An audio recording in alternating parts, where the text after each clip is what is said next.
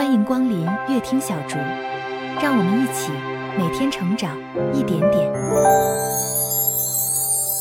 现在，让我们跟随全真七子求道的踪迹，一起继续聆听七真实传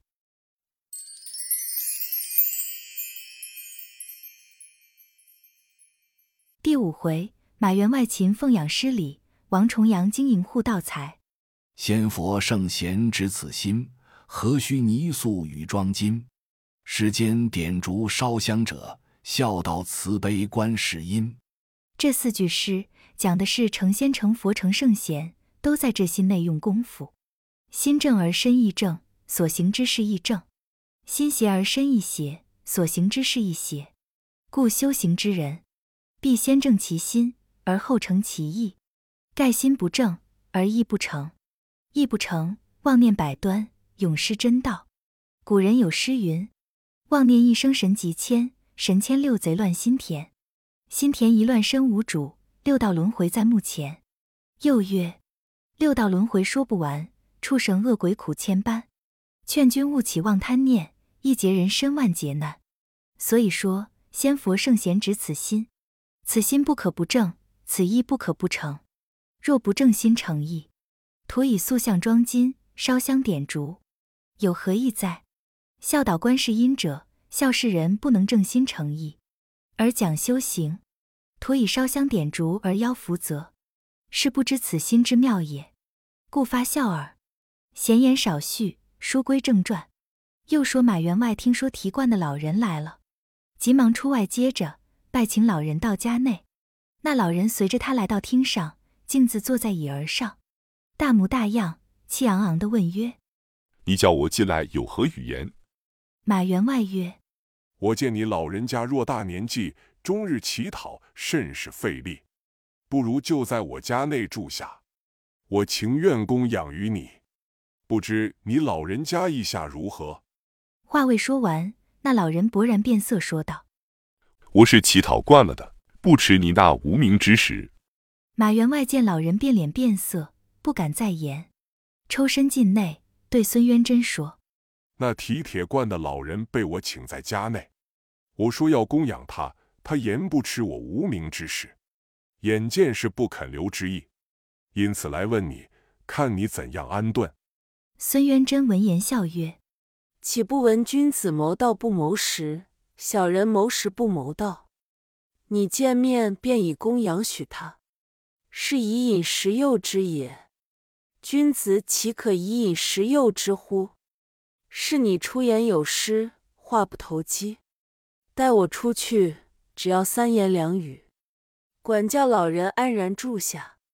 非是先生不肯留，只因言语未相投。元真此去通权变，管教老人自点头。且说孙渊真来到厅前，见了老人，拜了一拜，道了个万福。只见那老人笑曰：“我乃乞讨之人，有何福可称？”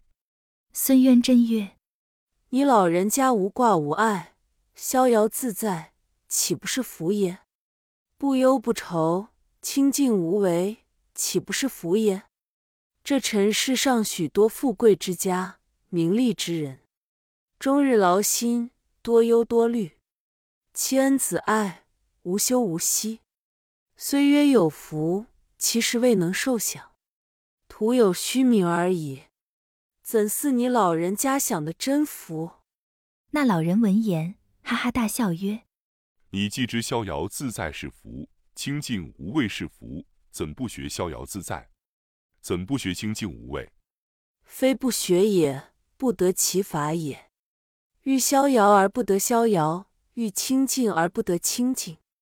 只要你肯学。”我不妨教你，既你老人家肯发心教我，我们后花园内有座邀月轩，甚是清静，请你老人家到里面住下，我们好来学习。老人点头应允，说话投机古今通。先生今日遇知音，知音说与知音听，彼此原来一样心。且说老人闻渊真之言，心中甚喜。点头应允，马员外即叫家人马兴将后花园邀月轩打整洁净。安设床帐被褥、桌椅板凳，一应俱齐。即请老人入内安身，又拨一个家童，名叫真娃，倒茶递水，早晚送饭。又说马员外对孙渊真曰：“我们同那老人讲了半日话，未知他姓名，我去问来。大恩不谢，大德不明，只可以礼相遇，何必定知其名？只呼为老先生，便是通称。”马员外不信，定要去问。孙渊真拦挡不住，只得由他去问。马员外来到后花园邀月轩，见老人在榻上打坐。马员外走拢跟前，说道：“敢问你老人家高姓尊名？家住何方？为神到此？”一连问了几遍。老人圆睁双目，高声答曰：“我叫王重阳，家住在陕西，千里不辞劳，为汝到这里。”马员外闻言吃了一惊，说道。老先生原来为我才到这里。王重阳拍手大笑曰：“咱正是为你才到这里。”马员外又问：“老先生为我到这里，到底为何？”到这里为你拿万贯家财。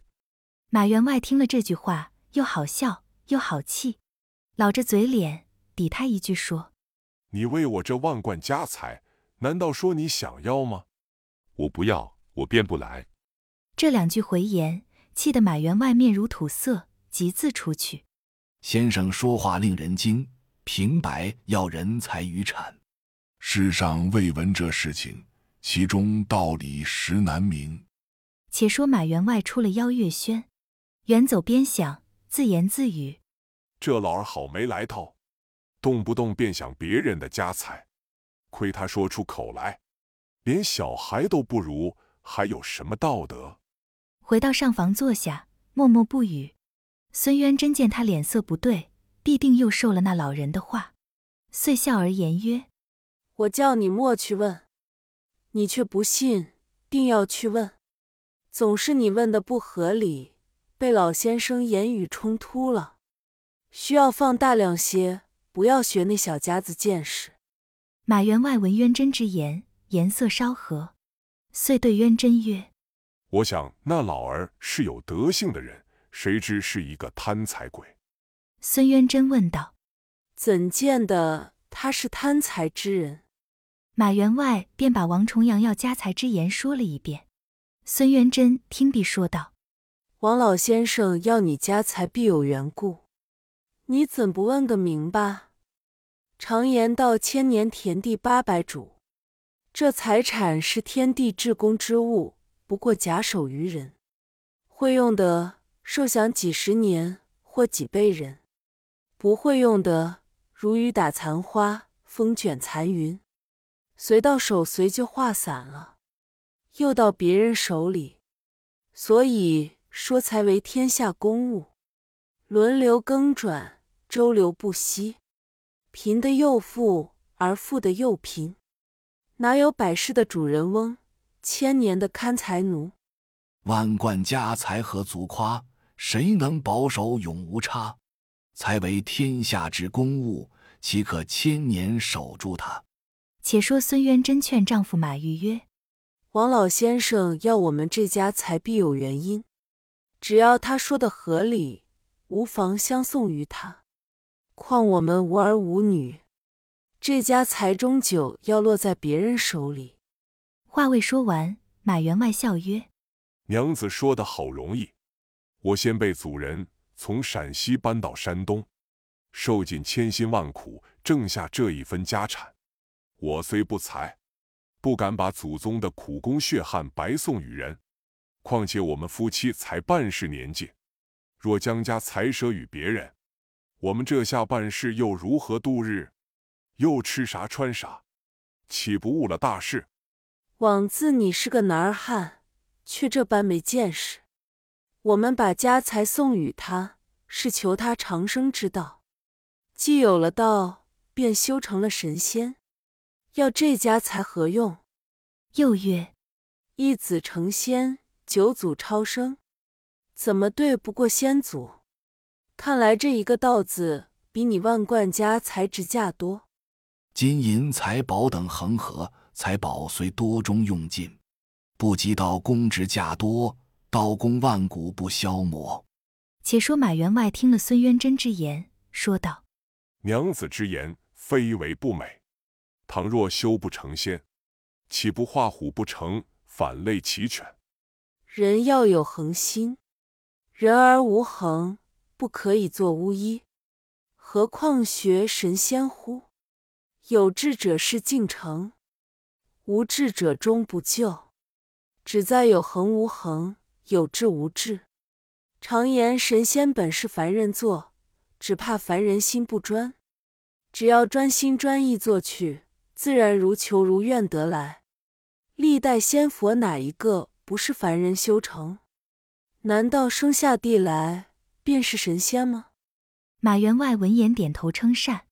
到了次日，道邀月轩来见王重阳，说道：“老先生昨日说要我这份家财。”但不知老先生要这些钱财以作何用？